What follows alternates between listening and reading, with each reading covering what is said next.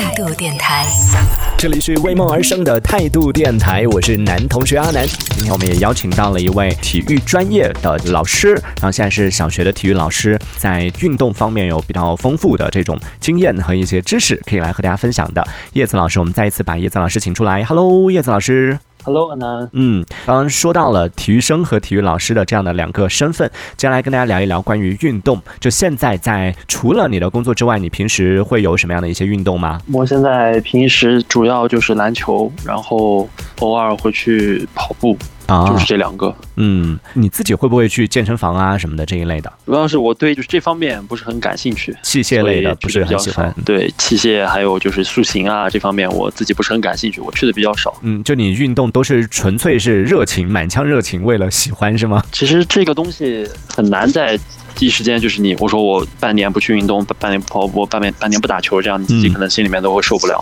哦会心里毛毛的，就那种。我说我不相信有一个词儿，经常听别人说的“运动成瘾”，你是有运动成瘾吗？这也不是成瘾吧，就是就是这个爱好会比你的其他爱好来说成本呀，然后好处都会，你成本又低，好处又多，你说何乐而不为呢？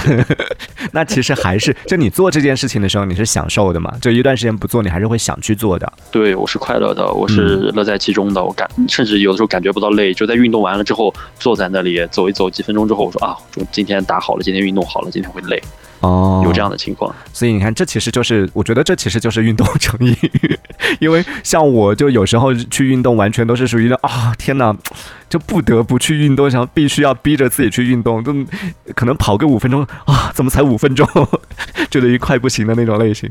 所以运动对我来说太难了啊、那这一节呢，也跟大家来讲一讲，对于不同人群，比如说像我们这种上班族，然后还有一些啊居家人士比较适合来做的，就又不需要去健身房，然后在家或者是比较简单的，通过比较简单的一些地方也好，或者是一些这种器械也好，就可以完成的运动，都有什么可以推荐的吗？像大家如果上班平时比较忙的话，像在咱们嗯各个短视频平台上面出现的比较多的，嗯。几分钟短时间内的高强度的动作，然后几分钟的间隙之后再进行高强度的间隙练习、间隙练习这种方式，有一个瑜伽垫儿或者说嗯。有一块空地，你就自己能够完成，嗯，这个是比较方便的。要做一些什么呢？在那个点上面？比方说大家能想到的平板支撑，或者说是开合跳，简单一点的开合跳、仰卧举腿，嗯然后力量弱一点的可以做跪姿的俯卧撑，力量好一点的可以做俯卧撑，然后可以和你的小伙伴儿一起来，就是做俯卧撑的同同时，你可以做一下和你的小伙伴击掌呀什么的，增加一点乐趣嘛。然后两个人督促着这样一起来做，有哦，会是非常好的，非常有好处的。那就在性别方面，比如说比较适合男生或者比较适合女生做的运动有哪一些吗？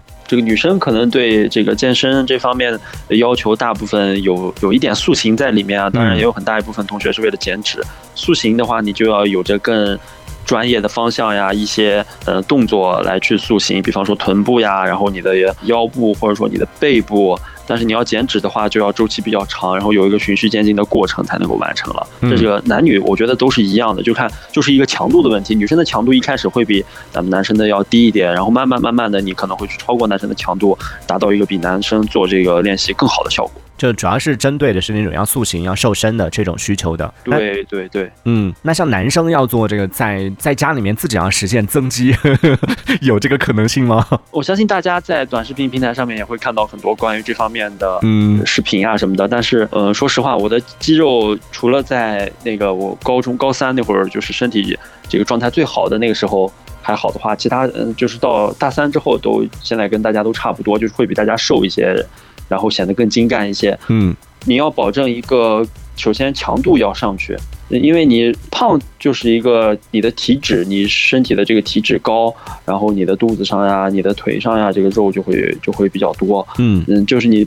保证一个高强度的运动，然后呃，你的这个消耗多了，你是身体体重降下来，你的这个身体自然就好看了。嗯然后再加上一些器械的专门性的器械的练习，然后就可以让你的部分肌肉啊能够有一个特别好的表现。啊特别明显。当然，吃也是一部分啊，咱们吃也是要讲究一下的，也不能说什么都吃。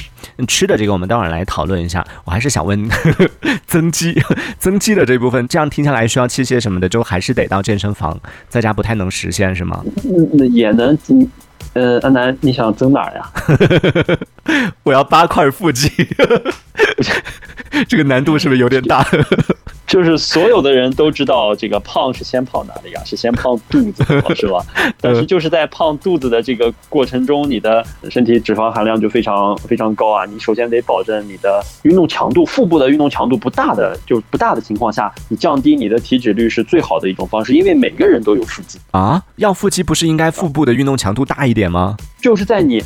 腹部运动强度不大的情况下，最好的方法还是减你的体脂，因为每个人都有腹肌，只是它的大小你看不看得见而已。哦，你现在仔细去摸一摸你的腹部，里面都能摸到好像腹肌的硬块啊，或者说是什么样的东西？没错，那就是你的腹肌，你有，你不是没有。我没有，我没，我摸到都是我的肥肉。先减的话，也是先减肚子吗？嗯，减的话，你肯定不会是先减肚子的。这个东西其实因人因人而异的。减的话，最明显的，在我这里，只要我体重下来，我减的最明显的是我的脸啊。脸不是说是最难减的吗？对，这个我觉得挺因人而异的。就是我持续一段时间的运动，然后控制一段时间的饮食，我看到的最明显的变化是我的脸，我的脸会就是直接变尖，会会去没有以前那么圆。哇，这个听完之后让多少女生羡慕不已。这个女生都是想想尽办法的，全身减下来，脸都没办法减下来的，就是好像脸是最难减的。结果你是脸是最好减的。对，每个人都不一样。有的同学呢，就是他的腹部成型的会比较快。这个平板支撑大家一直都有一个误区，平板支撑其实对我们的腹肌的形成没有什么特别好的促进作用，它是有我们一个核心力量的锻炼，然后它对成腹肌。这件事儿好像它的作用有，但是没有其他动作那么大啊。注意平板支撑这个动作。呃，那平板支撑它能给你带来的是什么呢？它的它对你的核心力量，我我们对于核心的这个概念，它是一个非常全的啊。核心它包括你的腰腹，然后背部，就是腰骨盆髋关节的这个整体，我们把它叫做核心。我们人的这中间环节，它是对我们这个部分非常有好处的这样一个练习。其实它对我们的腹肌形成不是很明显。嗯，那如果要练腹肌的话，要我要做什么？呃，这个就涉及到一个我们专业的问题，我们把它叫做运动处方啊。给大家举两个比较容易的例子，大家可能也做过这个东西。就是我从我的角度上，我成效非常快的这个动作是仰卧两头起。仰卧起坐两边都做是吗？呃，对，就是在你这这个仰卧的条件下，你的手和你的脚、四肢一起做这个，就是腹部收紧、卷动，然后放松，用你的手去摸你的脚，然后连续的去做，二十次左右，根据你的身体情况慢慢的增加或者减少都可以。嗯，一组二十个吗？这个这个东西比较有对，一组你可以做二十个试一下。如果你觉得非常非常累的话，你可以减少，然后慢慢的再去增加。还有咱们的仰卧举腿吧。呃，因为咱们你你知道腹部的肌肉它有很多块儿，我刚才说到的仰卧两头起可能就是锻炼其中的某两块的这个肌肉，但如果你只做这个的的话呢，你如果做不好，见过那种歪七扭八的腹肌吗？哦，见过，呃，就就是那种腹肌，就是你锻炼方式不得当，然后造成的后果。